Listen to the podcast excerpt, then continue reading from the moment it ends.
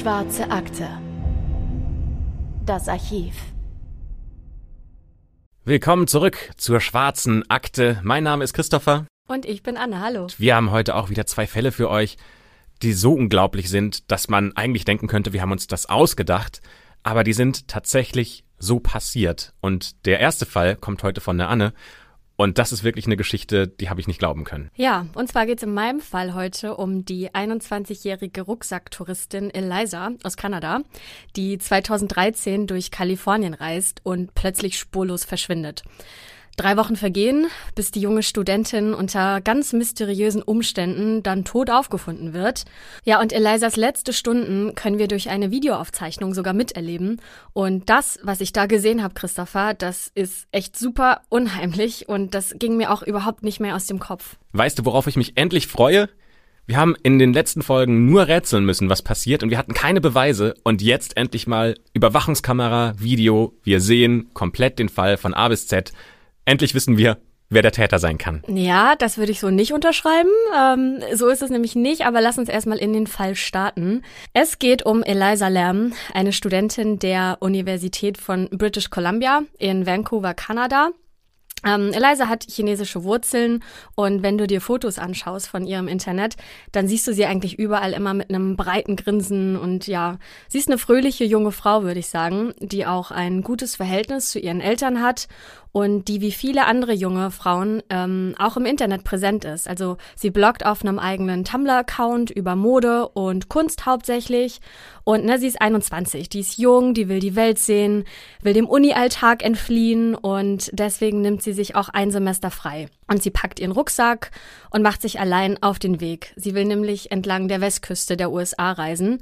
Und sie reist hauptsächlich via Bahn und mit Bussen. Und es geht zuerst nach San Diego, dann weiter nach LA und dort landet sie dann im Januar 2013. Christopher, warst du schon mal in LA? Ich habe fast die gleiche Route schon mal mit meinen Eltern durchgemacht, also so die West Coast hoch und runter. Und da waren wir auch erst in San Diego und sind dann nach LA und das war nur so ein Tag oder vielleicht zwei. Das heißt, wenn man so kurze Zeit in so einer Stadt hat, dann gibt's eigentlich nur eins an den Strand und da hätte ich mir echt gewünscht, ich könnte skaten. Da fährt jeder Skateboard, jeder geht da joggen an diesen Promenaden. Super schön. Ja, viele stellen sich LA ja als coole, hippe Stadt vor, bekannt ne, für das glamouröse Hollywood. Es gibt super viele berühmte Schauplätze aus Film und Fernsehen. Ja, und auch Eliza möchte jetzt diesen ganz besonderen LA-Vibe spüren und ich kann schon verstehen, dass sie sich die Stadt anschauen möchte. Aber ganz im Gegensatz dazu steht dann die Wahl ihrer Unterkunft. Die ist nämlich alles andere als glamourös oder hip, denn sie übernachtet im Cecil Hotel in Downtown. Das ist so ein Riesenklopper mit 600 Zimmern, 14 Stockwerken, aber schon ziemlich schmuddelig, schäbig, also ne, eher billig wie ein Hostel, würde ich sagen. Boah, ich habe ja auch mal Backpacking gemacht. Das sind halt genau die Sachen, in die du reingehst, weil du Geld sparen musst und du denkst, ich möchte jetzt lieber noch eine Woche länger reisen und dafür in so ein Hotel reingehen, als mehr für ein Hotel auszugeben und dafür hast du weniger Reisezeit. Also irgendwie kann ich schon verstehen. Ja, das Hotel, das sie sich ausgesucht hat, das wird auf Reiseportalen sogar als Hollywoods Horrorhaus Nummer eins bezeichnet oder auch als Suicide Hotel, ne, also Selbstmord. Und hat sogar fast schon eine filmreife Geschichte hinter sich, weil hier schon Serienmörder wie Richard Ramirez oder Jack Unterweger übernachtet haben, auf deren Kappen ja super viele Morde gegangen sind. Und als würde das aber nicht reichen, haben sich schon mehrere Leute in diesem Hotel umgebracht. Also die sind aus dem Fenster gesprungen, haben sich vergiftet oder erschossen. Boah, das ist ja echt so, als ob sie sich das verfluchteste Hotel von allen ausgesucht hat, nur um den Preis zu sparen. Oh, hätte ich nie im Leben gemacht. Ja, ich auch nicht, aber Eliza hat's getan, denn sie checkte hier am 27. Januar 2013 ein, in ein Mehrbettzimmer auch, im fünften Stock. Sie muss dieses Zimmer aber schon ein paar Tage später wieder wechseln, weil sich einige Zimmergenossen über sie beschwert haben, weil sie Elisas Verhalten irgendwie komisch fanden und nicht mit ihr in einem Raum schlafen wollten. Leider gibt's dazu keine näheren Infos, was jetzt genau komisch an Eliza war, aber jedenfalls bekommt sie ein Einzelzimmer. Und dann geht's los, ne? Sie erkundet LA, schaut sich da alles an und telefoniert auch jeden Tag mit ihren Eltern, um dann von ihren Abenteuern zu berichten, was sie alles schon gesehen hat und wie toll ihre Reise ist. Doch dann bleibt das Telefon in Kanada plötzlich still. Es gibt keine Anrufe der Tochter mehr. Und die Eltern werden natürlich langsam nervös, ne? Weil schließlich hat sie sich doch bisher jeden Tag gemeldet. Nervös? Also wenn mein Kind sich jeden Tag meldet und dann irgendwann nicht mehr und dann fange ich ja an zu schreiben, hey, wo bist du, was machst du, kannst du dich bitte mal melden? Da werde ich doch nicht nervös, da werde ich todkrank vor Sorge. Ja, und das passt auch gar nicht zu Eliza, dass sie sich plötzlich nicht mehr meldet. Und deswegen rufen die Eltern auch bei der Polizei in LA an und melden Eliza als vermisst.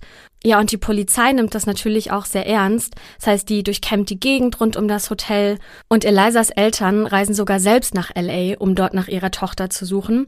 Die verteilen sogar Flugblätter mit ihrem Foto drauf und ein paar Informationen zu ihrem Aussehen, zu ihrer Reiseroute und natürlich ganz groß und fett Missing noch oben drauf, ne, so wie die Fahndungsplakate dann eben auch immer aussehen ähm, in Amerika.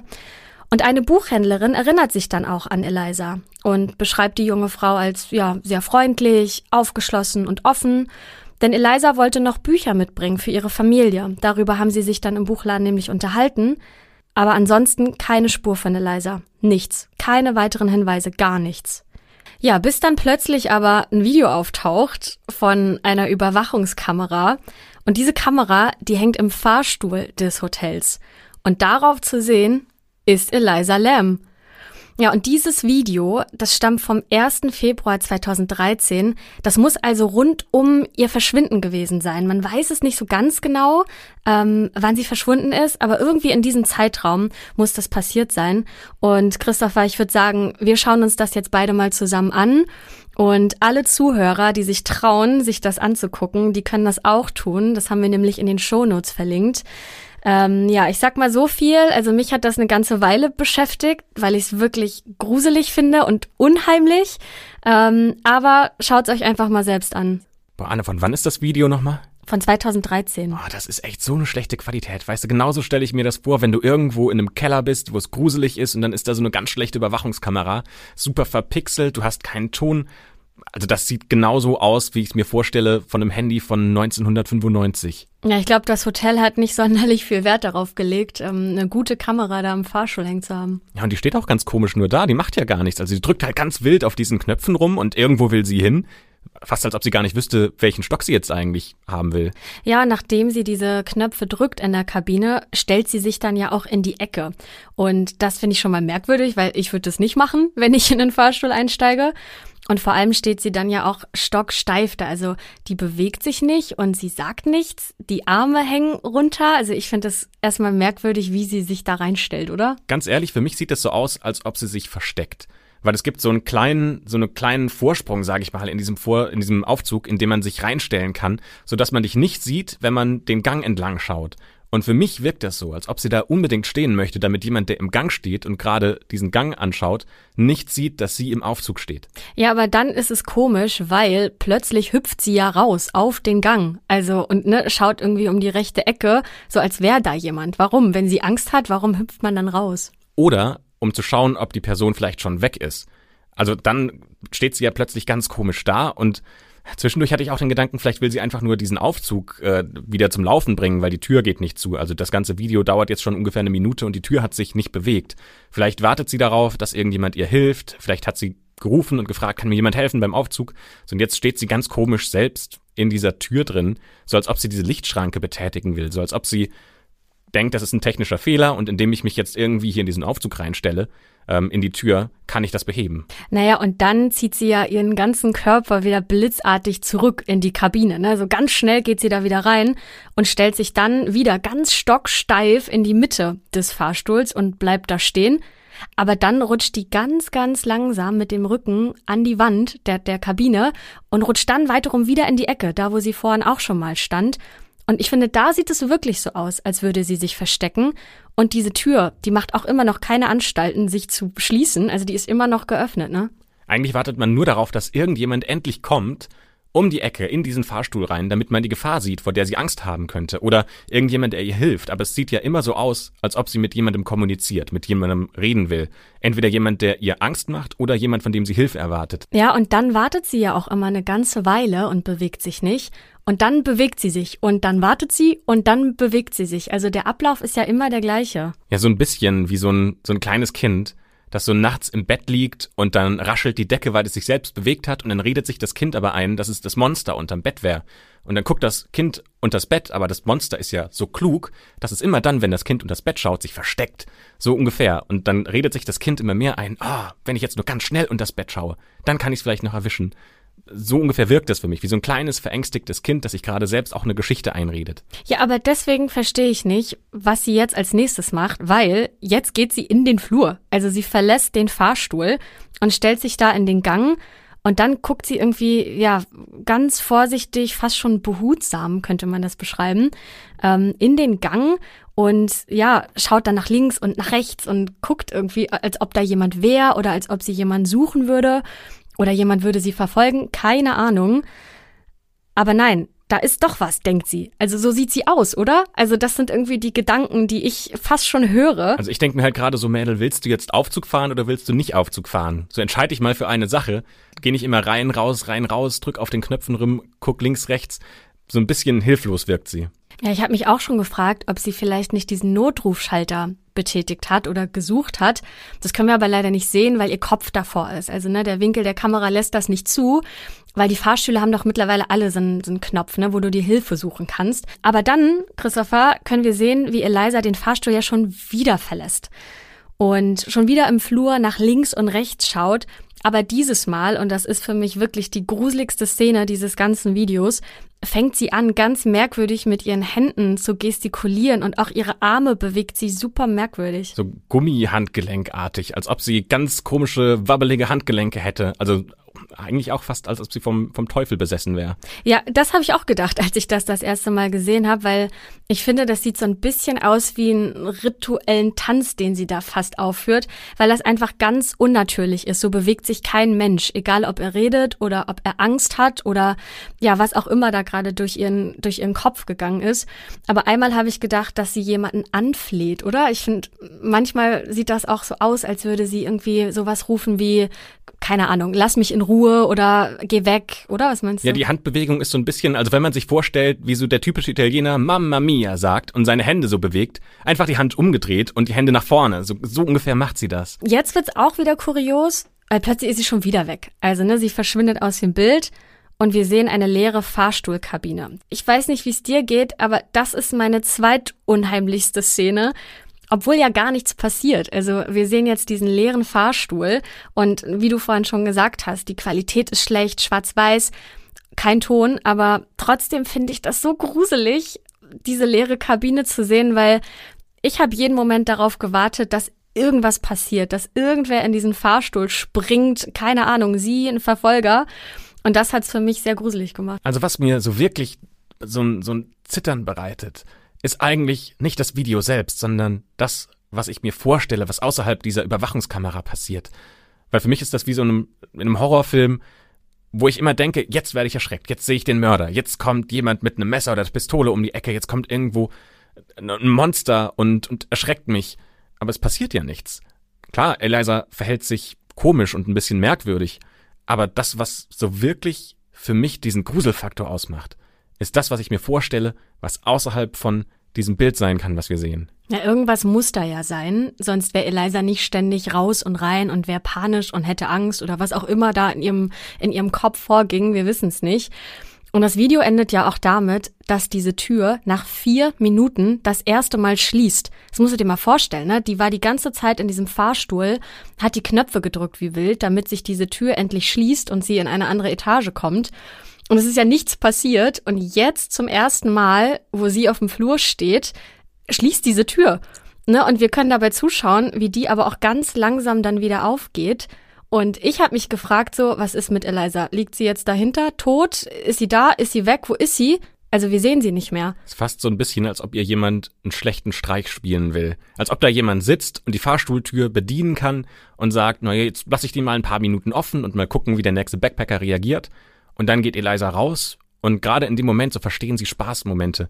Ähm, gerade dann, wenn sie rausgeht, geht die Tür zu. So ungefähr wirkt das. Damit verstehen Sie Spaß ist da nicht so viel, denn das war das letzte Mal, dass man Eliza lebend gesehen hat. Oh, krass. Ja. Aber Christopher, was hältst denn du jetzt von dem Video? Boah, also ich find's, ich find's nicht gruselig an sich, das muss ich ehrlich sagen. Also das Video ist so, so komisch. Es könnte sein, dass sie halt irgendwie ein bisschen psycho ist. Gibt ja auch die anderen Leute. Also ich habe mich ehrlich gesagt gefragt, ähm, du hast ihr erst erzählt, dass die anderen Backpacker sich beschwert haben, mit ihr zusammen in einem Bett zu schlafen. Ja, genau. Und dann hast du gesagt, es gibt äh, die Frau in der Bibliothek oder in dem Buchladen, ähm, mit der sie auch Kontakt hat. Und die hat sie als total nett und freundlich beschrieben. Also irgendwie gibt es wohl zwei Seiten von Eliza Lamb. Ähm, und in diesem Hotel oder in diesem Backpacker-Hotel muss sie halt die eine verrückte Seite gezeigt haben.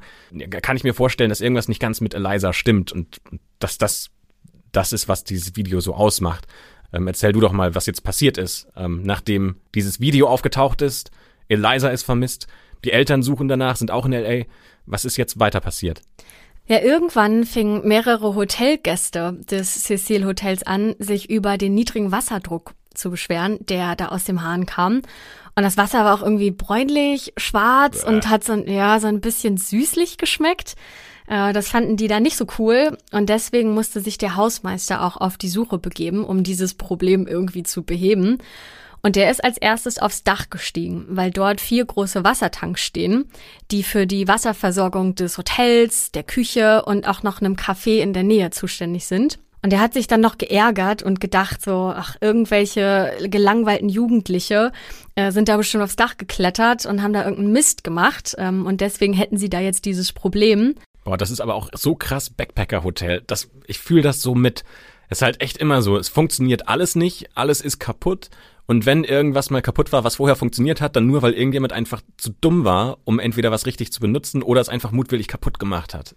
Naja, der kletterte dann auch diese Wassertanks hoch und er hat in den ersten Tank reingeschaut und er hatte auch gesehen, dass irgendwas Großes da rumschwimmt. Und es hat ein paar Sekunden gedauert, bis er gecheckt hat, dass das, was da vor ihm ist, nee. die Leiche einer Frau oh, ist, doch. Und er hat ihr direkt ins Gesicht geschaut oder halt das, was davon noch übrig war. Und die Leiche war auch komplett nackt. Die musste also irgendwie schon eine Weile geschwommen Boah. sein, so wie die aussah. Richtig eklig. Ja, und Christopher, die Leiche, die er findet, ist Eliza Lamb. Ich hab's mir schon fast gedacht also erstmal verdauen, weil das, was mich jetzt am meisten gerade irgendwie schockiert, ist, wenn ich mir vorstelle, ich wäre einer von dieser, von diesen Besuchern, die in dem Hotel sind. Und ich beschwere mich und ich merke, über Tage hinweg wird das irgendwie ein bisschen süßlicher, das Wasser und ein bisschen bräunlicher und schwärzer. Und ich krieg dann raus, dass das eine Leiche ist, die in diesem Wassertank schwimmt, boah, ich krieg das Kotzen. Aber wenn sich so viele Leute beschwert haben und für so viele Leute war das ein Thema, dass das Wasser immer schmutziger geworden ist, dann muss das ja entweder sofort schmutzig? Also ich überlege gerade, wie lange braucht eine Leiche, bis sie in, in, dieses Wasser reinkommt? War das innerhalb von ein paar Tagen, von ein paar Wochen? Wie kann ich mir das vorstellen? Also man weiß leider nicht, wie lange Eliza da tatsächlich im Wasser war. Aber zwischen Tag ihres Verschwindens und ja, Tag des Leichenfundes lagen drei Wochen. Also drei Wochen lang wurde diese Frau gesucht, bis man sie eben da oben gefunden hat. Und äh, ihre Sachen, die schwamm zum Beispiel auch neben ihr. Ne? Sie war ja nackt aber die Kleidung, die wir auch auf der Überwachungsaufnahme aus dem Fahrstuhl gesehen haben, die schwamm da ihr. Genauso wie die Zimmerschlüssel und auch ihre Uhr. So, und jetzt kommt natürlich die große Frage, die wir uns alle stellen. Wie ist sie da hingekommen? Also sie wird ja wohl kaum selbst aufs Dach gestiegen sein und hat gedacht, ach wie cool, ein Pool und ist dann da drin ertrunken. Ja, das sind genau die zwei wichtigsten Fragen, die nicht nur uns beide interessieren, sondern auch alle Leute, die das Video im Internet gesehen haben. Und es gibt widersprüchliche Aussagen, wie Eliza Lamb da jetzt tatsächlich aufs Dach gekommen ist. Die einen sagen, dass es für sie eigentlich unmöglich war, da irgendwie unentdeckt aufs Dach zu kommen, weil das Dach noch von einer Stahltür getrennt wurde. Und für diese Tür brauchst du einen Schlüssel. Also da kommst du jetzt nicht einfach so rein. Und außerdem ist der Deckel für den Wassertank viel zu schwer für diese kleine zierliche Frau, wohingegen andere Quellen wiederum behaupten, dass man ganz easy über eine Feuertreppe da hochkam, ne, also von außen sogar auch, du musst da nicht mal Hotelgast sein sozusagen. Und dass es auch auf dem großen Wassertank eine kleine Klappe gibt, die wahrscheinlich jedes Kind hätte öffnen können. Ne, und das sind ja schon zwei sehr widersprüchliche Aussagen. Also was da tatsächlich der Weg ist, um aufs Dach zu kommen. Ja, aber ich muss ehrlich sagen, also eigene Erfahrung, es gibt zu allen abgesperrten Bereichen, gerade in diesen schäbigen Hotels, immer einen super einfachen Weg. Weil dann sagt man, ach, da ist eine Stahltür, am Ende ist sie doch irgendwie aus so einer Pappe, durch die man einfach durchsteigen kann. Also ich, gehen wir mal davon aus. Gehen wir mal davon aus, es gibt den einfachen Weg und man kommt da irgendwie hin, ähm, sodass sie über die Feuertreppe zum Beispiel zu diesem Wassertank gekommen ist. Dann muss es doch trotzdem irgendwelche Hinweise dafür geben, dass man sagt, das haben wir von, äh, von Zeugen berichtet bekommen. Da gibt's auch eine Überwachungskamera. Irgendwas muss es doch geben.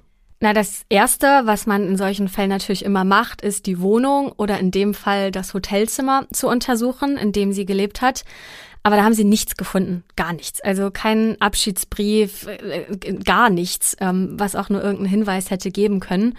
Und ähm, auch das Gepäck, das restliche Gepäck, was nicht im Tank war, sondern dann eben noch im Zimmer lag, hat auch keine Hinweise auf ihr zum Beispiel merkwürdiges Verhalten gegeben oder so. Okay, aber das ist jetzt erstmal das, was man im Hotel sehen kann.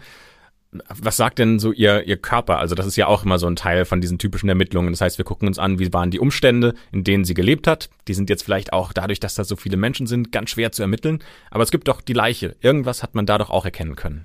Genau, ja, das war der nächste Step, dass eine Autopsie vorgenommen wurde. Und ähm, ja, die ersten Erkenntnisse, die sind jetzt gar nicht so überraschend für eine Wasserleiche. Ne? Also die lag da ja mindestens ein, zwei, vielleicht ja sogar die ganzen drei Wochen drin. Und deswegen war der Körper auch schon mäßig zersetzt, ne? Und durch dieses lange Treiben im Wasser war der auch aufgebläht, leicht grünlich und die Haut hat auch schon so langsam angefangen, sich Voll abzulösen. Eklig. Ja, So eklig. super eklig. Zum Glück gibt's davon keine Fotos. Und es gab zum Beispiel auch keine Hinweise auf ein körperliches Trauma oder auf sexuelle Übergriffe, was man ja oft bei solchen Fällen dann doch vermutet. Aber da hat man nichts gefunden und auch sonst keine Spuren von Fremdeinwirkungen, keine Nadelstiche. Organe waren auch unversehrt. Also die Autopsie hat da jetzt nicht wirklich Licht ins Dunkle gebracht. Aber es bleiben ja trotzdem noch diese großen Fragen, die ungelöst sind. Also warum ist sie überhaupt ähm, in diesen Tank gekommen oder wie ist sie dahin gekommen? Vorher natürlich die Frage, wie ist sie aufs Dach gekommen? Das muss man doch auch alles irgendwie ähm, beweisen können. Ist sie da überhaupt freiwillig hingekommen? Und warum, so, um ganz an den Anfang nochmal zu springen, Warum hat sie sich so komisch im Fahrstuhl benommen? Gibt es Hinweise von Leuten, die sich jetzt außerhalb von diesen Ermittlungsteams damit beschäftigt haben, die sagen können, wir haben da was entdeckt? Ja, es gibt unzählige Theorien und Kommentare im Internet, noch mehr Spekulationen. Deswegen lass uns doch jetzt einfach mal die beliebtesten herauspicken und äh, einfach mal durchgehen und ja, schauen, was wohl mit Eliza Lam passiert sein könnte. Denn, das habe ich dir ja noch gar nicht erzählt, die Familie von Eliza erzählt der Polizei, dass sie unter einer bipolaren Persönlichkeitsstörung litt. Das heißt, sie hat da auch Medikamente genommen, nämlich ganz genau Antidepressiva und Stimmungsstabilisierer. Und ähm, ja, kurz nachdem man ihre Leiche da oben in dem Tank gefunden hat, hat man in der Nähe des Hotels auch einen Tuberkulosetest gefunden. Und der hatte eine Ausschrift, und zwar Lamb minus Eliza. Also genau ihrer. Ja, zumindest dachten das natürlich erstmal alle, weil warum sollte da sonst ihr Name draufstehen? Jetzt hilft mir noch mal kurz weiter. Was ist Tuberkulose noch mal für eine Krankheit? Das ist eine Lungenkrankheit und ja, wenn man daran erkrankt ist, dann kann es eben passieren, dass man gegen einige Medikamente immun wird plötzlich.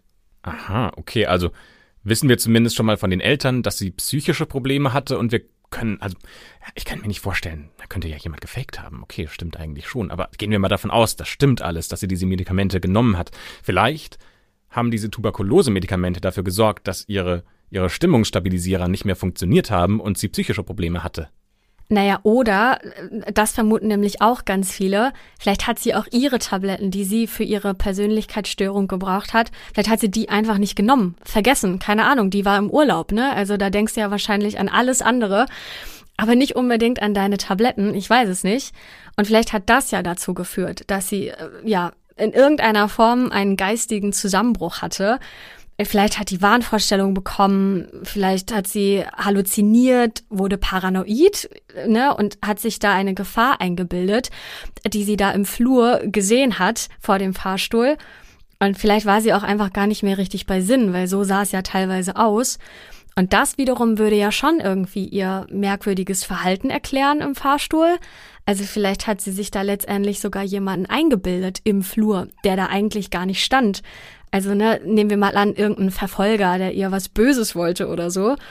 Und Eliza wurde dann immer panischer und ja, rannte letztendlich heraus aus dem Fahrstuhl, weil der sich nicht bewegt hat. Vielleicht ist sie dann aufs Dach gekommen und hat diese Tanks gesehen und gedacht, das wäre eine super Idee, sich da drin zu verstecken äh, vor ihrem imaginären Verfolger.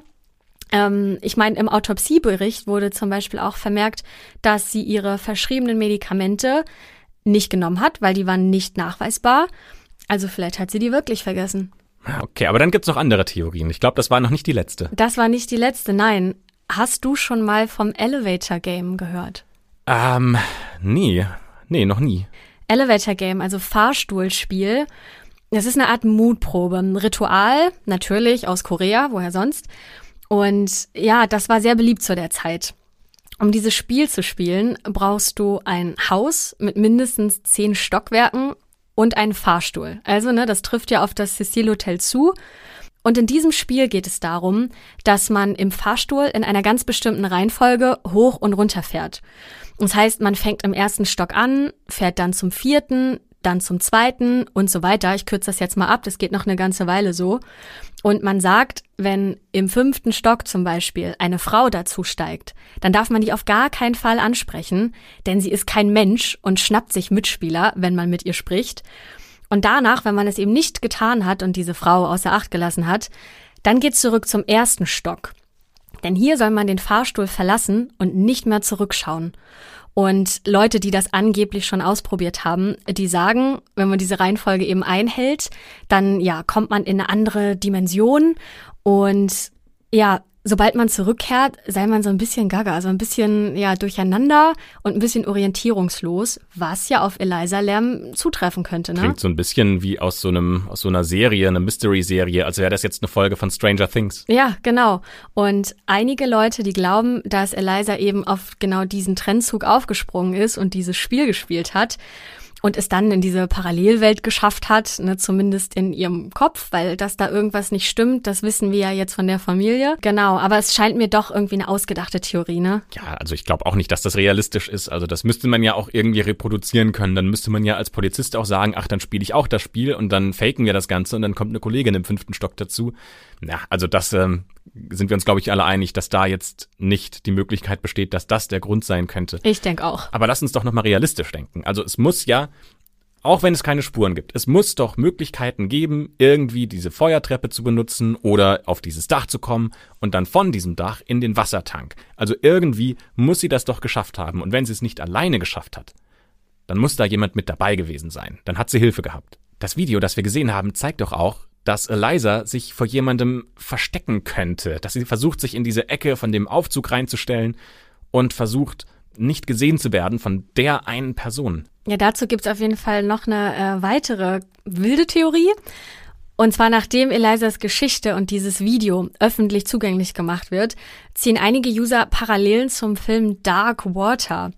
Und in diesem Film geht's um eine Mutter und ihre Tochter, die in ein heruntergekommenes Wohnhaus ziehen. Und auch der Fahrstuhl bei denen funktioniert nicht richtig. Und aus den Wasserhähnen läuft dunkles Wasser. Das heißt, dort schaut jemand auf dem Dach nach, wo die Wassertanks stehen. Ähm, und ja, und dort findet man die Leiche eines Mädchens, das seit einer ganzen Weile im Haus vermisst wird. Kommt dir diese Geschichte irgendwie bekannt vor? Boah, das ist unheimlich nah dran an dem Fall von Eliza Lamb. Aber, also, wo soll man da jetzt die Parallelen ziehen? Das ist vielleicht so, dass die Geschichte super ähnlich stattgefunden hat. Aber ich kann mir nicht vorstellen, dass jemand in diesem Hotel ist, der sagt, ich möchte jetzt Morde aus Filmen nachspielen, die ich auch mal gesehen habe und jetzt lasse ich den Fahrstuhl manipulieren und ich bringe jetzt äh, eine random Frau, die da in diesem Hotel zu Gast ist, einfach um und lasse sie im Wassertank verschwinden, nur weil ich es lustig finde, diesen Film nachzustellen. Kann ich mir nicht vorstellen. Ja, gruselig ist aber schon, dass das ja acht Jahre bevor Eliza gestorben ist, rausgekommen ist. Ja, also ne, die Leiche von Eliza, die hat ja auch keine Anzeichen von Fremdeinwirkung, von Gewalt gezeigt. Das heißt, wenn es einen Mörder oder irgendwas, irgendwen gibt, dann muss der sie schon anders gelockt haben. Also zum Beispiel, indem sie eine vermeintliche Beziehung hatte, Annäherung, passiert ja schnell in so Backpacker-Hotels, wo Leute dann schnell zusammenkommen du triffst Leute, du sprichst mit denen und naja, dann kommt so das eine zum anderen am Abend und man kommt sich vielleicht ein bisschen näher. Naja, also das würde zumindest auch zu einer Aussage passen, die ein Experte für Körpersprache gesagt hat. Der Typ heißt Jack Brown. Weil der hat nämlich gesagt, dass Eliza für ihn überhaupt nicht ängstlich wirkt in diesem Video, sondern dass sie mit jemandem flirtet. Okay.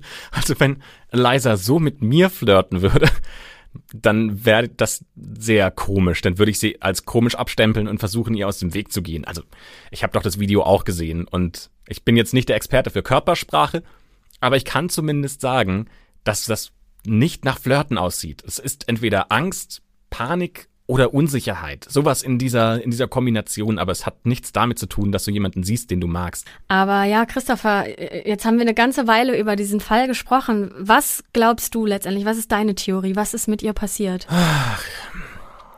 Also, ganz ehrlich, glaube ich daran, ich glaube, dass sie in irgendeiner Form eine Psychose hatte. Also hatte sie ja, auch ganz nachweisbar.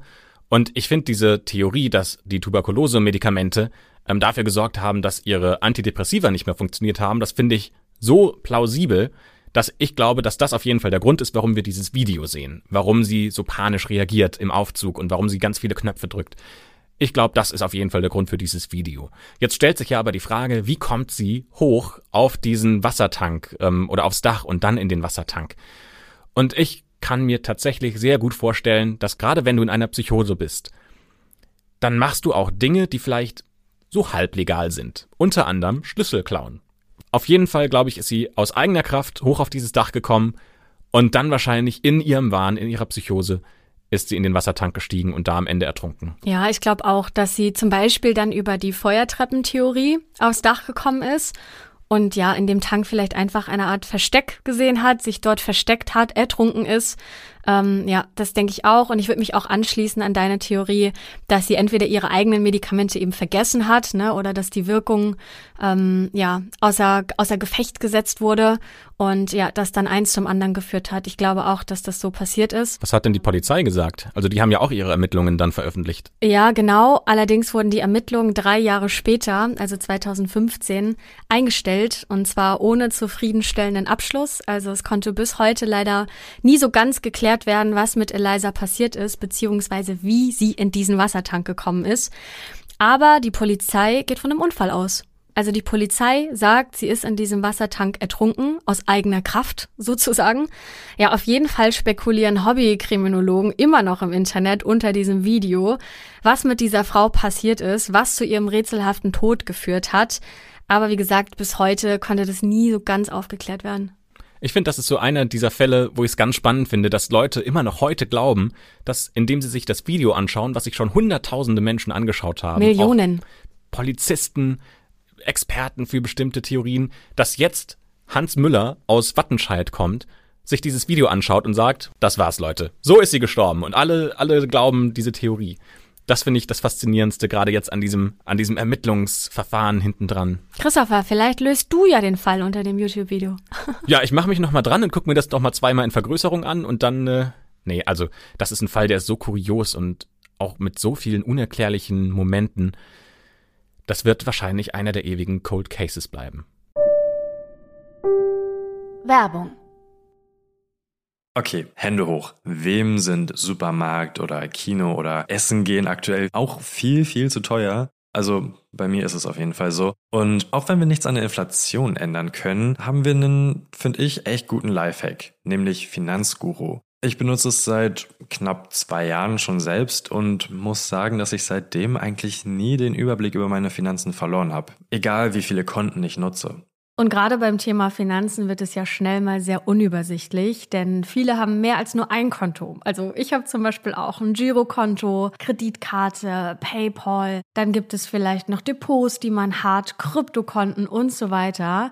Aber alle diese Konten können mit Finanzguru verbunden werden. Dann hat man da alles ganz schön sortiert. Das lieb ich ja sehr. Ich brauche immer diese Übersichtlichkeit. Eure ganzen Einnahmen und Ausgaben werden dann von Finanzguru erfasst und sogar automatisch kategorisiert. Und ganz wichtig, die App ist dauerhaft kostenlos. Und wie schon gesagt, ich finde, man kriegt einen viel besseren Überblick, als wenn ich in das jeweilige Bankkonto reingucke. Dadurch, dass Ein- und Ausgaben automatisch kategorisiert werden und dann auch so süße Bildchen immer noch dazu bekommen, ist es visuell, finde ich, sehr, sehr ansprechend gemacht und viel besser als so ein langweiliges Bankkonto. Außerdem könnte man auch mit einem Klick Verträge in der App kündigen. Mir wurde zum Beispiel letztens gezeigt, dass mein Stromanbieter ja viel günstiger sein könnte. Habe ich natürlich sofort gekündigt und gewechselt. Next Level bei der Geschichte ist Finanzguru Plus. Damit gibt es nämlich noch intelligente Budgetvorschläge. Das heißt, die sagen einem ganz genau, was man diesen Monat noch ausgeben kann. Zum Beispiel für Lebensmittel, fürs Shoppen oder wie bei mir Bücher, für die ich viel zu viel Geld ausgebe. Und mit Finanzguru Plus gibt es auch personalisierte Finanztipps, um eben das Beste aus dem Gehalt rauszuholen. Also nochmal, Finanzguru ist immer kostenlos aber wenn ihr Finanzguru Plus nutzen möchtet für mehr Analysen und Features, dann kostet das 2,99 Euro im Monat. Finanzguru Plus könnt ihr euch als Neukundin oder Neukunde auch mal kostenlos anschauen, und zwar mit unserem Code AKTE. Ganz genau. Also App runterladen, eure Konten verknüpfen und dann könnt ihr im Reiter Mehr den Gutscheincode Akte eingeben und ihr bekommt Finanzguru Plus drei Monate kostenlos. Vielen Dank fürs Zuhören und für eure Unterstützung. Wir machen jetzt weiter mit dem Fall. Werbung Ende. Ja, Christopher, wie schaut's denn mit deinem Fall aus heute? Es ist tja noch nicht ganz klar, ob das ein Cold Case bleiben wird oder nicht aber wir wollen mal ganz an den Anfang springen und ich will dir kurz erzählen, worum es in dem Fall heute geht. Es gibt nämlich eine Nachricht, die die Mutter von Lars bekommen hat, mitten in der Nacht. Ich werde verfolgt. Und das hat ihr Sohn ihr aus dem Urlaub geschickt. Aber Lars schafft es trotzdem bis zum Flughafen und dort wird er dann zum letzten Mal gesehen.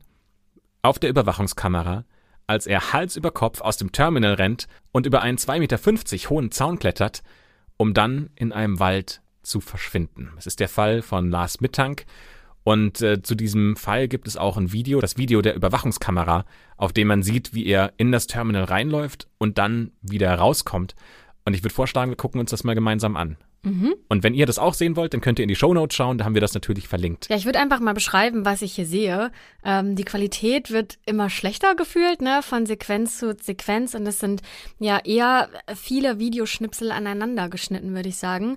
Und ich sehe einen Mann, der, ja, ich würde mal schätzen, Mitte 20 ist, in einem knallgelben T-Shirt an einem Flughafen, ne? Das hast du ja auch schon gesagt. Und ähm, was auffällig war, ist, dass er eine große Reisetasche dabei hat. Und ja, irgendwann fängt Lars dann an, sich nervös umzublicken. Und ja, plötzlich fängt er an zu rennen, also raus aus dem Flughafengebäude. Genau, also man sieht auch einen Schnitt, ja. Man, äh, genau. Äh, er läuft irgendwo rein und plötzlich rennt er raus. Genau, und da hat er aber diese Tasche nicht mehr dabei. Das ist mir sofort mhm. aufgefallen. Und ähm, ich glaube, der läuft dann über einen Parkplatz und dann Richtung Wald oder Wiese oder was auch immer das da ist, Natur auf jeden Fall. Und da verschwindet er. Das ist das Letzte, was ich hier sehe. Also auch ein ganz komisches Verhalten. Ja. Der ist ja, also er läuft so ein bisschen nervös rein, dann sprintet er raus. Ich glaube, also Vollsprint, so schnell er nur kann. Und dann irgendwie klettert er halt über, also auch Dinge, die man sich so erstmal gar nicht erklären kann. Aber wir sollten vielleicht an den Anfang der Reise springen. Wann weil war das? das? Erklärt vielleicht ein bisschen auch, dass ähm, das Verhalten von Lars Mittank. Es war nämlich am 8. Juli 2014 in Bulgarien. Das ist der Tag, an dem Lars zum letzten Mal gesehen wird. Lars ist 28, also mit Mitte 20 hast du schon ziemlich gut geschätzt. Und Lars muss so ein richtig netter Typ gewesen sein, so ein richtig cooler Typ hat blonde kurze Haare und wenn du jetzt mal so auf sein Facebook-Profil schaust, dann ist das ein Sunny Boy. Den siehst du nur auf Partys, den siehst du, ähm, wie er am Strand steht mit einem blauen Shirt, mit Hawaii-Blumenkette, mit Flipflops, Badeshorts. Also ich glaube, überall, wo gute Laune ist, wo schönes Wetter ist, wo es Strand gibt und man einfach schön seine Zeit entspannt verbringen kann, ich glaube, da ist Lars. Jemand, mit dem man gut Urlaub machen kann. Und Lars arbeitet in einem Kraftwerk. Ja, und seine Mutter sagt, der liebt alles. Alles an seinem Leben findet er richtig geil. Der mag seinen Job, der mag seine Freunde, der mag seine Familie. Ja, also eigentlich jemand, der richtig glücklich ist mit seinem Leben, oder? Ja, klingt zumindest so. Und seine Mutter sagt auch, also die Familiensituation war jetzt vielleicht nicht mehr die einfachste. Ähm, sie hat nämlich gesagt, dass ihr Mann vor zwei Jahren einen Schlaganfall gehabt hat und er konnte körperlich nicht mehr so viel arbeiten und Lars hat sich um seinen Vater gekümmert. Also nachdem er seine Schichten im Kraftwerk hatte, ist er nach Hause gekommen und hat seiner Mutter dabei geholfen, den Vater zu pflegen. Ähm, ja, die Mutter sagt auch, so ein direktes Zitat, einen besseren Sohn hätten wir uns nicht wünschen können. Ja, so klingt das auch. Also eigentlich auch nicht der Typ, von dem man erwartet, dass er jetzt mal ebenso mir nichts, dir nichts verschwindet, wegrennt und versucht, versucht unterzutauchen. Und ähm, bevor wir jetzt aber darüber reden, wie Lars verschwunden ist, gehen wir nochmal ganz an den Anfang seiner Reise, nämlich an den 30. Juni 2014. Das ist auch erst fünf Jahre her. Bei dem, 2014 war doch auch die WM, ne, in Brasilien. Richtig, genau. Auch schon sechs Jahre übrigens. Ja. Sechs Jahre ist das erst her, genau. Ähm, richtig, WM ist äh, schon ganz gut. Die sind nämlich an den bulgarischen Goldstrand geflogen, nach Varna ein Hotel an Meer. Eine Woche wollen sie da verbringen und auch aber so ein richtiges Partyhotel. Ich habe gelesen, das Varna soll so das Ibiza Osteuropas sein. Ja, das stimmt. Ich war da auch schon mal, kann Echt? ich bestätigen. Ist da so richtig viel Feier, ja. Party? und alles sehr günstig. Ich glaube, das ist auch so ein bisschen der Grund, warum die dahin geflogen sind. Also WM, günstiger Alkohol wahrscheinlich, viel Partymusik, Sonne, Strand. Ich kann mir schon vorstellen, dass es da ja, dass es da eine gute Zeit gibt, die man mit seinen Freunden verbringen ja, kann. Das heißt, Lars wollte da mit seinen Jungs einen richtig schönen Urlaub mit Fußball gucken verbringen, oder? So klingt das für mich. Auf jeden Fall. Und Fußball wird auch noch eine sehr spannende Rolle in diesem Fall spielen. Aber ganz am Anfang, das erste, was schon komisch ist und was den Freunden auffällt, ist, dass Lars sehr verdächtig wenig isst. Da ist einfach nicht viel in diesem Urlaub. Und abgesehen davon ist aber alles unauffällig. Ja? Also es gibt jetzt nichts, wo man sagen könnte, da hat sich schon angebahnt, dass irgendwas komisch werden könnte. Es hat sich angebahnt, dass Lars verschwindet. Der Urlaub war so, wie sie ihn sich vorgestellt haben. Und das ging so bis zum vorletzten Abend ihrer Reise. Da ist nämlich ein Fußballspiel, das haben sich Lars und seine Freunde angeschaut. Das Spiel ist vorbei und Lars und seine Freunde wollen halt noch zu McDonald's. Wie man das halt so macht, vielleicht haben sie noch zwei, drei Bier vorher getrunken und sagen so als Absacker des Abends, gehen wir da nochmal hin und ähm, wir holen uns jetzt noch einen Burger und äh, wir lassen den Abend dann nochmal ein bisschen ausklingen. Gehen also zu diesem McDonald's und Lars sagt, äh, Leute, wisst ihr was, ich habe keinen Hunger. Und nur seine Freunde gehen rein. Ja? Und ähm, stellen sich da an, holen sich einen Burger, gucken vielleicht noch, ob sie ein Menü haben wollen oder nur den Burger mitnehmen wollen, kommen wieder raus und Lars ist weg. Ja, und wo ist der? Lars ist einfach nicht mehr da.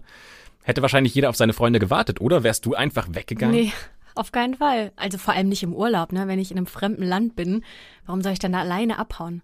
Ja, und hier ist die Geschichte, die dann Lars seinen Freunden am nächsten Morgen erzählt. Ach so, Moment. Also da war er jetzt wieder da, oder wie?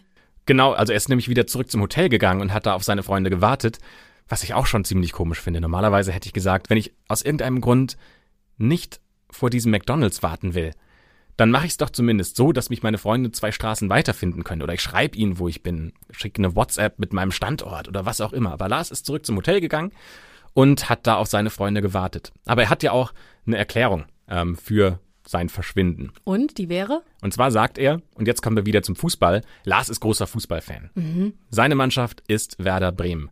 Und er hat sogar an dem Abend ein Werder Bremen Trikot an. Also man erkennt auch nach außen Fan. Mhm.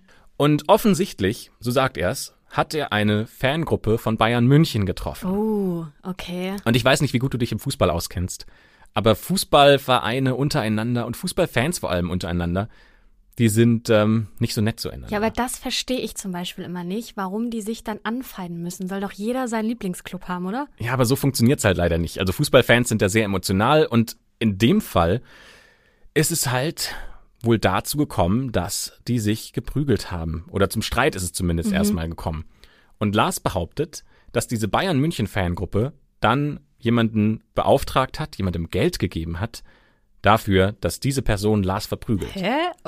Das geht einfach so? Äh, wie, man fragt jemanden auf der Straße und gibt dem Geld und der verprügelt dann andere Leute? Ey, krass, oder? Also hätte ich mir auch nicht vorstellen können, dass man einfach so jemanden findet, der dann auch einfach zuschlägt. Aber vielleicht hat da jemand Alkohol getrunken, vielleicht war das irgendwie eine Wette, die man hatte. Wie auch immer. Man hat auch diese Gruppe von Fans, um das schon mal vorwegzunehmen, nie gefunden. Man weiß also nicht, wer sind diese Personen, mit denen man, äh, mit denen sich Lars gestritten hat. Auf jeden Fall hat jemand Lars geschlagen. Und zwar auf die Schläfe, vielleicht so ein bisschen aufs Ohr. Auf jeden Fall geht Lars am nächsten Tag zum Arzt, lässt sich untersuchen und der Arzt sagt, du hast einen Trommelfellriss. Oh, oh okay. Also zum Glück hatte ich sowas noch nicht, aber kann man dann überhaupt noch hören oder wie macht sich das bemerkbar? Also ich habe das auch gegoogelt und ähm, es heißt zumindest in den Seiten, auf den Seiten, die ich gefunden habe, dass ein Trommelfellriss gar nicht so große Schmerzen verursacht, wenn dann vielleicht nur ganz wenig. Also mhm. vielleicht hat äh, Lars einfach ein bisschen weniger gehört, vielleicht war das ein dumpfes Hören, das er hatte, vielleicht äh, hat er einen Tinnitus gehabt. Ähm, sowas in der Richtung kann da passieren, je nach Grad der Verletzung. Aber es war ein Trommelfellanriss, also mhm. nicht komplett gerissen, sondern nur ein Anriss. Und das verheilt normalerweise innerhalb von ein paar Tagen auch normal. Naja, aber Lars will das natürlich abchecken lassen, geht zum Arzt. Und der Arzt sagt, naja, also so wild ist es jetzt nicht, aber du kannst nicht morgen zurückfliegen. Ach so, ja, weil du ja einen großen Druck im Flugzeug hast, ne? Und dann ist das wahrscheinlich nicht so easy mit dem Druckausgleich, äh, den er machen muss. Also ist er dann mit seinen Freunden da geblieben in Bulgarien? Ja, die Freunde, die sind dann nämlich, also die haben sich ja auch beraten. Ja, Lars sagt, ich kann nicht fliegen, Jungs, ist jetzt halt so. Und die Freunde sagen natürlich, das ist so eine eingeschworene Truppe, ähm, Lars, wir bleiben mit dir da. Wir wollen so lange warten, bis es dir wieder gut geht. Das verschiebt sich jetzt vielleicht um so zwei, drei Tage. Und solange du nicht fit bist, bleiben wir da mit dir. Und Lars hat aber darauf bestanden, dass sie wie geplant von Bulgarien wieder zurück nach Deutschland fliegen. Und das haben sie dann halt auch gemacht. Ja, also ich meine, ein, zwei Tage alleine in Bulgarien. Lars ist selbstständig genug, um die auszuhalten. Der ist 28, der Junge. Also der ist ja jetzt nicht verloren. Was hättest du an der Stelle von den Freunden gemacht? Ich glaube, ich wäre auf jeden Fall auch geblieben. Wahrscheinlich hätten meine Freunde auch gesagt, bitte, ne, flieg nach Hause, ich bleib allein hier. Aber ich hätte verlängert, ich wäre dort geblieben. Naja, so wie es dann halt aber passiert ist, sind die Freunde zurückgeflogen und Lars ist alleine da. Mhm. Und Lars hat äh, kein Hotelzimmer natürlich gebucht gehabt. Er hat ja auch eigentlich gedacht, ich fliege jetzt wieder zurück. Und deswegen braucht er Unterstützung und die holt er sich von einem Taxifahrer. Also er steigt in ein Taxi ein und sagt, hey, ich brauche ein billiges Hotel, ähm, ich brauche was, wo ich übernachten kann, bitte empfiehl mir doch was. Ja, und dieser Taxifahrer sagt, hey, ich habe hier ein Hotel, das kann ich dir empfehlen, das ist das Hotel Color. Und äh, ich habe mir das mal auf Google Maps angeschaut. Also von außen ist das jetzt nicht das, das Hotel meiner Wahl gewesen.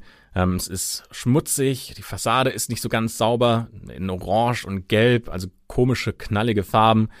Ähm, es sind draußen so diese billigen Abluftanlagen zu sehen. Ich weiß nicht, ob du die kennst. Die halt ja. halt einfach so, ist keine gute, keine gute Klimaanlage, sondern einfach irgendwie so ein ganz schlechtes Abluftgerät, das halt auf die Straße direkt vor den Eingang die ganze Abluft hinbläst. Ähm, und da sind mehrere davon ähm, an dem Eingang zu sehen. Ich kann mir sogar vorstellen, wenn man davor steht, dann riecht das da auch ganz komisch nach so altem Frittenfett oder nach so ja, ganz, ganz muffig und man hat da nicht so Lust, ähm, direkt reinzugehen. Aber ich kann mir schon vorstellen, warum Lars gesagt hat, das, das nehme ich jetzt. Es kostet nämlich äh, in der günstigsten Variante 16 Euro pro wow, Nacht für ein okay. Einzelzimmer. Das ist echt günstig. Also so billig, dass man halt sagt, naja, ist halt eine Nacht. Ja, eine Nacht kann man überall mal schlafen. Und wenn man sich auch die Zimmer anschaut, das gibt's ja dann auch auf Google, dass man da mal so ein bisschen reinschauen kann von jemandem, der Fotos gemacht hat, dann sieht es sogar total okay aus. Ja, also die Tagesdecke, Kissen und so ein Vorhang vom Bad, die sind ähm, im gleichen Muster, im gleichen Design. Es steht ein kleiner Fernseher da. Es sieht zumindest okay aus, auch wenn die Bewertungen ehrlich gesagt sehr negativ über dieses Hotel sind. Also die sagen, Spinnenweben sieht man, es riecht komisch, die Zimmer werden nicht gereinigt und ähm, das ganze Hotel wäre sehr hellhörig. Und jetzt fängt es aber an, komisch zu werden. Und zwar ruft er mitten in der Nacht, nachts um zwölf, seine Mutter an und sagt, ich habe Angst um mein Leben. Oh Gott, seine arme Mutter. Einfach so aus dem Blauen heraus. Ist nichts vorher, kein Anzeichen. Mhm. So wie es vorher passiert ist, ist das ja eigentlich was, was immer mal irgendwie passieren kann. Ja, also du verletzt dich im Urlaub, du musst einen Tag verschieben und dann ruft er an und sagt, Mama, ich habe Angst um mein Leben. Und dann ruft er ein zweites Mal nachts an. Ja. ja die Mutter versucht ihn natürlich zu beruhigen. Und er ruft ein zweites Mal nachts an und sagt, dass er sich jetzt versteckt hat. Er ist raus aus diesem Hotel und dass ihn eine Gruppe von Männern verfolgt. Und seine Mutter sagt, und das ist auch ein direktes Zitat, Lars klang völlig panisch und sagte, mit dem Hotel stimmt etwas nicht. Oh Gott, das ist super gruselig. Stell mal vor, du bekommst eine Nachricht von, ja, weiß ich nicht, Familie, Freunden, die dir sowas schicken und du bist in einem anderen Land, weit weg, du kannst nichts machen. Also wie schlimm ist das? Also für Lars natürlich selber auch, ne? Aber Christopher, wir haben ja vorhin das Video gesehen von der, äh, vom Flughafen, die Videoüberwachung. War das später? Also kommt das erst noch? Genau, also das ist jetzt der nächste Morgen. Also es kommt dieser Anruf mit den komischen Nachrichten von Lars und der nächste Morgen ist der Morgen, an dem wir dieses Überwachungskamera-Video sehen können.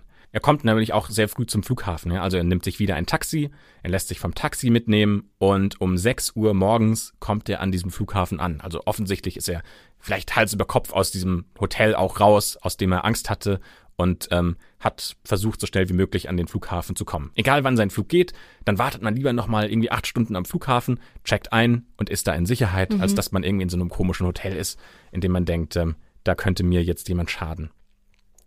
So, und 6 Uhr morgens ist er also da. Und wir sehen ihn ja in dieses Terminal gehen. Ja, du hast ja auch gesagt, er hat dieses gelbe T-Shirt an, er hat auch einen orangenen Rucksack an, der ist eher ein bisschen klein, der könnte vielleicht für eine kleine Tagestour geeignet sein, was denkst du? Ja, so sieht's aus. Viel passt da nicht rein. Nee, und äh, läuft so, wie ich auch zum Flug gehen würde, wenn ich in so einem warmen Land ähm, an den Flughafen gehe. Also er hat kurze Hosen an, ein paar Sportschuhe und äh, so wie er reinläuft, sieht es aus, als ob er kurz mit einer Frau spricht. Vielleicht Flughafenpersonal. Mhm. Mm, und es sieht so ein bisschen aus, als ob sie ihn in eine Richtung lotst. So okay. als ob er ganz kurz gefragt hätte, wo muss ich denn eigentlich hier lang? Und was wir heute wissen ist, er wollte zum Flughafenarzt. Ach so, weil ja sein Trommelfell angerissen war, ne? Wollte er bestimmt noch mal checken lassen, ob er wirklich fliegen darf oder so, ne? Richtig, genau. Das war sein Plan. Ich möchte wissen, kann ich wieder weiterfliegen und dann im Idealfall, vielleicht hat er den Flug noch nicht mal gebucht gehabt, ähm, und dann den nächsten Flug zurück nach Deutschland nehmen, damit ich da dann wieder landen kann. Und er sitzt in etwa 40 Minuten beim Arzt. Ja, also dieses Video geht ja nicht 40 Minuten, das wurde jetzt natürlich zusammengeschnitten. 40 Minuten lang sitzt er dort und dann kommt ein uniformierter Flughafenmitarbeiter rein. Ja, und dieser Flughafenmitarbeiter will eigentlich nur den Arzt was fragen. Und in dem Moment, in dem Lars sieht, dass dieser Flughafenmitarbeiter reinkommt, steht er auf, springt auf muss man eigentlich sagen, und rennt im Vollsprint aus dem Flughafen raus. Ach, das ist das, was wir auch später sehen, ne? Wo die Tasche schon nicht mehr dabei ist. Ganz genau. Er hat nichts mit dabei. Er hat seinen Rucksack nicht mit dabei. Er hat keine Sporttasche mit dabei. Naja, und er rennt raus aus dem Flughafen, bis er auf dem Parkplatz steht, wie du es auch schon gesagt hast. Und da schaut er sich noch ein paar Mal um. Also er schaut nach hinten und es fühlt sich so ein bisschen an, als will er wissen, wer ist hinter mir und äh, läuft aber ein bisschen langsamer, also sein Tempo verringert sich deutlich. Und dann sieht man im nächsten Schnitt, wie er zu einem 2,50 Meter hohen Zaun läuft. Dieser Zaun ist mit Stacheldraht umwickelt, also der ist dafür gedacht, dass niemand da drüber kommt. Aber Lars interessiert sich dafür nicht. Lars steigt über diesen Zaun drüber, kommt auf der anderen Seite wieder auf den Boden auf und joggt eine Straße entlang. So ein kleiner, ja, vielleicht so ein bisschen so ein kleiner Waldweg, würde ich sagen, aber trotzdem schon asphaltiert. Also er will auf jeden Fall weg vom Flughafen und läuft in Richtung einer Stadt. Also zumindest sind da ein paar hohe Gebäude, es könnte ein Industriegebiet sein. Und von diesem Moment an hat man von Lars nie wieder was gesehen. Wie gar nicht. Aber der muss ja irgendwo hingelaufen sein. Der kann ja nicht einfach, der kann sich ja nicht in Luft aufgelöst haben. Zumindest gibt es keine Überwachungskameras mehr. Ähm, man, man kann nicht sagen, also klar, du siehst, in welche Richtung er läuft, aber du weißt ab diesem Moment nicht mehr, ist er irgendwo angekommen, wurde er von jemandem verfolgt, gibt es die Leute überhaupt, vor denen er Angst hatte? All diese Fragen sind nicht gelöst, weil Lars nie wieder aufgetaucht ist. Okay, also ich muss ja sagen, als wir uns das Video angeschaut haben und man Lars hat rennen sehen. Ich finde das super gruselig, wenn ich mir vorstelle, ich wäre auch an diesem Flughafen und plötzlich rennt ein Mann so schnell an mir vorbei, hätte ich sofort wieder Angst, dass der, weiß ich nicht, ein Attentat vorhat oder so. Der hatte ja auch seine Tasche dann nicht mehr dabei. Also ich, mir hätte der Angst gemacht, wenn ich vor Ort gewesen wäre. Aber ich kann irgendwie immer noch nicht glauben, also vor wem ist der weggelaufen? Was, wer war dieser Mensch, der ins Arztzimmer gekommen ist? Ja, tatsächlich kann sich der Arzt auch nicht so ganz erklären, warum jetzt genau dieser Flughafenmitarbeiter bei Lars diese Panik ausgelöst hat. Also es war ein ganz normaler Flughafenmitarbeiter und der wollte dem Arzt eine Frage stellen. Der wollte gar nicht mal zu Lars. Lars hätte ja auch dem Arzt sagen können, pass auf, ich werde verfolgt, ich habe Angst, bitte hilf mir dabei, dass ich irgendwie sicher durch diesen Flughafen durchkomme und bitte lass hier niemanden rein. Also der Arzt konnte sich das einfach nicht erklären und du musst dir das ja auch aus seiner Sicht vorstellen. Du hast einen Patienten, das ist wahrscheinlich sogar ein Routinefall. Das ist ein Trommelfellanriss. Da bleibst du halt drei Wochen zu Hause. Oder du fährst mit dem Auto, mit irgendeinem Bus, Bahn. Irgendwie kommst du halt zurück nach Hause. Dann verbringst du da halt zwei Wochen in Ruhe zu Hause und dann ist das auch wieder gegessen. Ja, dann kannst du vielleicht noch ein paar Medikamente verschreiben, die vielleicht eine Entzündung verhindern. Aber ansonsten hat der Arzt ja auch nichts weiter, ähm, woran er jetzt sagen müsste, da habe ich, da ich einen Verdacht, dass mit Lars irgendwas nicht stimmt. Mhm.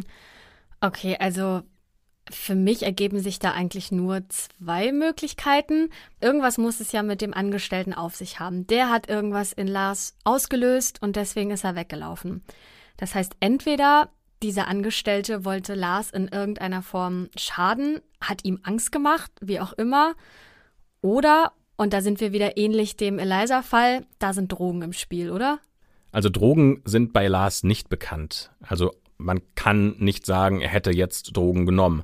Aber es gibt einen Hinweis, der darauf hindeutet, dass irgendwas nicht ganz mit ihm stimmen könnte. Und zwar bei einem dieser Anrufe, die er an seine Mutter gemacht hat in dieser Nacht. Da fragt er seine Mutter, was denn CFC 500 ist. Und was ist das? Also CFC 500 ist das Medikament, das er wegen seines Trommelfells bekommen hat. Ja, und also warum interessiert er sich so dafür? Also CFC ist ähm, dieses Medikament, das ihm der Arzt verschrieben hat. Ich glaube, da geht es im Kern darum, dass du eine Entzündung verhinderst in deinem Innenohr, weil ja dadurch, dass das Trommelfell angerissen ist und da ein kleines Löchlein ist, ähm, können ja Bakterien eintreten. So, ich glaube, das ist die, der Hintergrund, ähm, warum er dieses Medikament bekommen hat. Dieses Medikament hat mögliche Nebenwirkungen. Ich habe das mal gegoogelt und geguckt, was da Nebenwirkungen sein könnten und die sind auch sehr, sehr, sehr selten, wie das halt bei vielen Medikamenten sehr, sehr selten ist, dass Dinge auftreten. Ja, aber das, was passieren kann, sind zum Beispiel Halluzinationen und Wahnvorstellungen. Und vielleicht hat sich Lars Mittank einfach komisch gefühlt und er wollte wissen, ob seine Mutter das Medikament kennt oder ob sie ihm da irgendwelche Informationen aus dem Internet raussuchen kann. Ja, aber könnte es nicht auch sein, dass er bei dieser Prügelei, Schlägerei, wie auch immer, dass er da auch was gegen den Kopf bekommen hat? Klar, also so eine Verletzung, so eine Trommelfellverletzung kommt ja auch nicht von irgendwoher. Also dass er einen, einen starken Stoß, einen Stark gegen den Kopf bekommen haben muss, das halte ich für unstrittig, der auch dann diese Verletzung verursacht hat. Woher jetzt dieses psychotische Verhalten kommt, das lässt sich natürlich nicht ganz klären, weil man dazu Lars nochmal untersuchen müsste. Und dazu ist es ja dann nie wirklich gekommen. Die größte Frage aber, die sich stellt, ist ja, ob diese Männer tatsächlich existieren, die Lars verfolgen. Also er war ja in diesem Hotel und sagt, hey, mich verfolgen ein paar Männer. Waren das tatsächlich diese Fußballfans, mit denen er sich gestritten hat? Hat er sich die vielleicht nur eingebildet? Das ist eigentlich die entscheidendste Frage für mich an diesem ganzen Szenario, dass er dann auch dafür sorgt, dass er so schnell an diesen Flughafen will morgens, dann vielleicht auch Angst im, im Flughafen hat, dass vielleicht einer dieser Männer ja auch am Flughafen arbeitet. Mhm. Wurde denn eigentlich die Polizei eingeschaltet? Natürlich erst danach, ähm, als er verschwunden war, da wurde die Polizei eingeschaltet. Und zwar mit ähm, sehr viel Manpower. Also die Interpol wurde mit dazu geschaltet und hat nach ihm gesucht. Das ist dann schon ein größeres Netzwerk von Polizisten, ähm, die ihn finden möchten. Aber natürlich hat auch die Familie angefangen zu recherchieren und hat ähm, das Internet genutzt, hauptsächlich Facebook. Die haben eine eigene Facebook-Seite ins Leben gerufen, um Lars zu finden. Ähm, und sie haben auch eine Detektei darauf angesetzt. Also ganz aktiv suchen sie auch nach Lars und nach Spuren, die dabei helfen könnten, dass man ähm, Lars auch noch findet. Und es gingen auch tatsächlich mehrere Hinweise ein. Ähm, der vielversprechendste war ein Lkw-Fahrer, der einen Obdachlosen mitgenommen hat. Ja, aber da sind wir dann auch schon im Jahr 2019 und das ist schon fünf Jahre nachdem Lars Mittank verschwunden ist. Dieser Lkw-Fahrer beschreibt, ich habe diesen Obdachlosen mitgenommen und zwar von Dresden sollte es äh, gehen nach Berlin oder die Nähe von Berlin.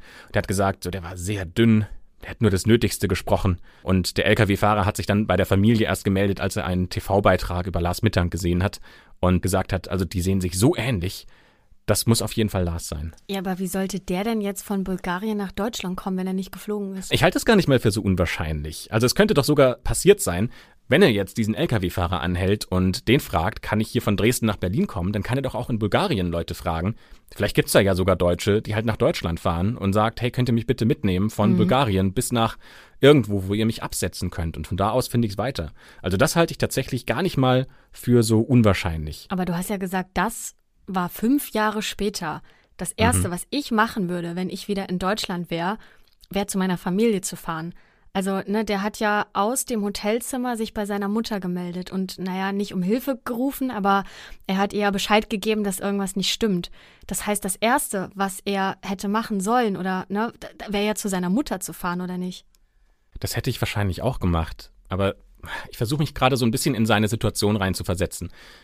Vielleicht bekommt er dieses Medikament und er merkt sehr schnell, irgendwas stimmt mit mir nicht. Und er kann es ja aber nicht lokalisieren. Also kann ja sein, dass es vom Schlag kommt. Also auch das, worüber wir gerade gesprochen haben, das überlegt er sich auch. Ist mhm. das jetzt eine Nebenwirkung vom Schlag, dass es mir gerade schlecht geht? Ist das vom Medikament? Deswegen hat er ja seine Mutter gefragt. Und er spürt, dass sich was in ihm zusammenbraut.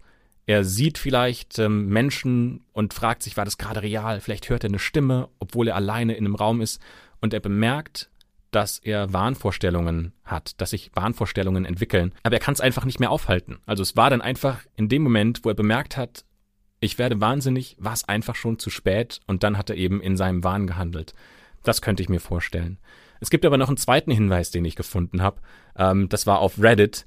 Und dieser User hat einen Post gestartet und hat gesagt, er ist sich zu 99,9% sicher, dass er gerade mit Lars Mittank gesprochen hat. Und zwar in Kanada. Okay, nee, das, das glaube ich nicht. Wie soll der denn ohne Ausweis von Bulgarien nach Kanada kommen? Das kann ich mir auch ehrlich gesagt nicht vorstellen. Aber dieser Reddit-User beschreibt ihn als obdachlos und verwahrlost. Und ähm, er sagt, Lars hätte ihn auf Deutsch gefragt, wo es denn ein Telefon gibt. Aber jetzt kann halt der Kanadier kein Deutsch und hat es nicht so richtig verstanden. Und deswegen hat er ihn quasi so links liegen lassen und hat dann später ähm, auf einer Facebook-Seite eben Lars Mittank gefunden und hat mhm. gesehen, ach, das, das ist die Person, die ich finden kann. Und hat versucht, die deutsche Nummer, die auf der Facebook-Seite von Lars Mittank, also die Facebook-Seite heißt Findet Lars Mittank, die seine Eltern ins Leben gerufen haben, diese deutsche Nummer versucht er anzurufen und hat aber niemanden erreicht.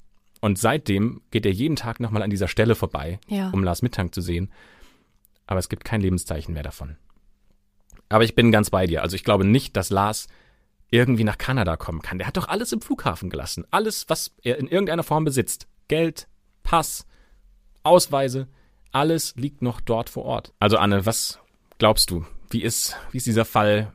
Ja, zu lösen ist er nicht. Aber was glaubst du, ist die wahrscheinlichste Variante, warum Lars plötzlich aus diesem Flughafen rausgerannt ist? Mir fällt es gar nicht so leicht, eine eigene Theorie aufzustellen, muss ich sagen. Ähm, du hast ihn mir als einen sehr fröhlichen ne, jungen Mann vorgestellt. Und wenn ich mir das so vorstelle, dass er mit Freunden verreist, eigentlich eine gute Zeit haben möchte und vorher eigentlich nichts auffällig war an ihm, dann finde ich das schon sehr seltsam, was da plötzlich mit ihm passiert ist. Meine Theorie, dass es ähnlich wie bei Eliza tatsächlich passiert ist, also dass irgendwelche Nebenwirkungen der Medikamente eine Rolle gespielt haben, also ne, durch seinen Trommelfellriss dass dadurch irgendwas in seinem Körper, in seinem Kopf passiert ist.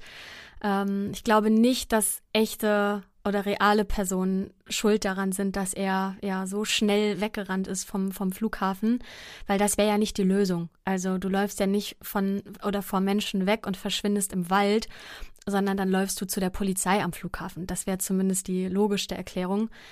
Deswegen ja, ich glaube, dass das an den Nebenwirkungen der Medikamente liegt. Was glaubst du? Ich bin da ganz bei dir. Also ich glaube, dass alles, was in diesem Fall miteinander zusammenhängt, also ich kann mir nicht vorstellen, dass es so mafiöse Strukturen in Bulgarien gibt, dass es nicht ein Hotel gibt, in dem er sich, selbst wenn er verfolgt worden wäre, in dem er sich irgendwie verstecken kann, dass es nicht eine Polizei gibt, die ihm helfen kann. Und er kommt doch sogar an den Flughafen und da ist er doch am allersichersten. Da gibt es doch so viele Polizisten, da gibt es so viele Behörden.